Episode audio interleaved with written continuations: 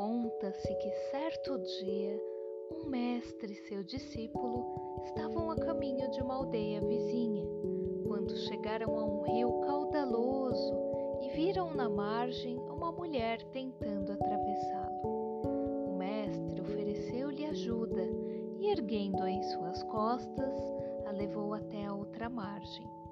Lá chegando, a mulher partiu sem dizer ao menos obrigado. Aquilo, ficou bastante perturbado, pois o mestre sempre lhe ensinara sobre o valor da gratidão. Então pergunta ao mestre: Mestre, por que o Senhor não disse nada àquela mulher? O mestre ficou em silêncio.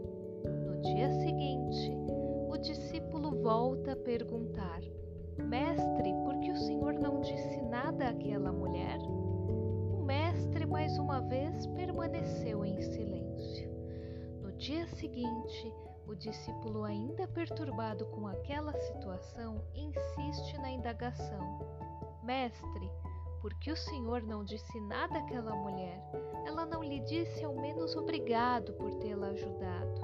O mestre finalmente responde-lhe: Eu carreguei aquela mulher apenas uma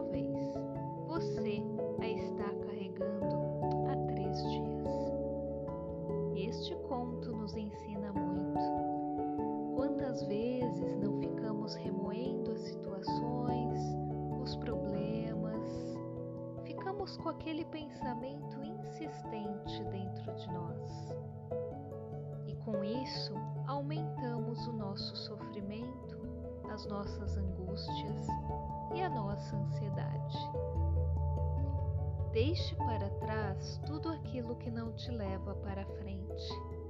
Caminhe seguindo sempre em frente e direcione o seu foco aonde é necessário. Espero que vocês tenham gostado dessa reflexão. Um abraço e até a próxima.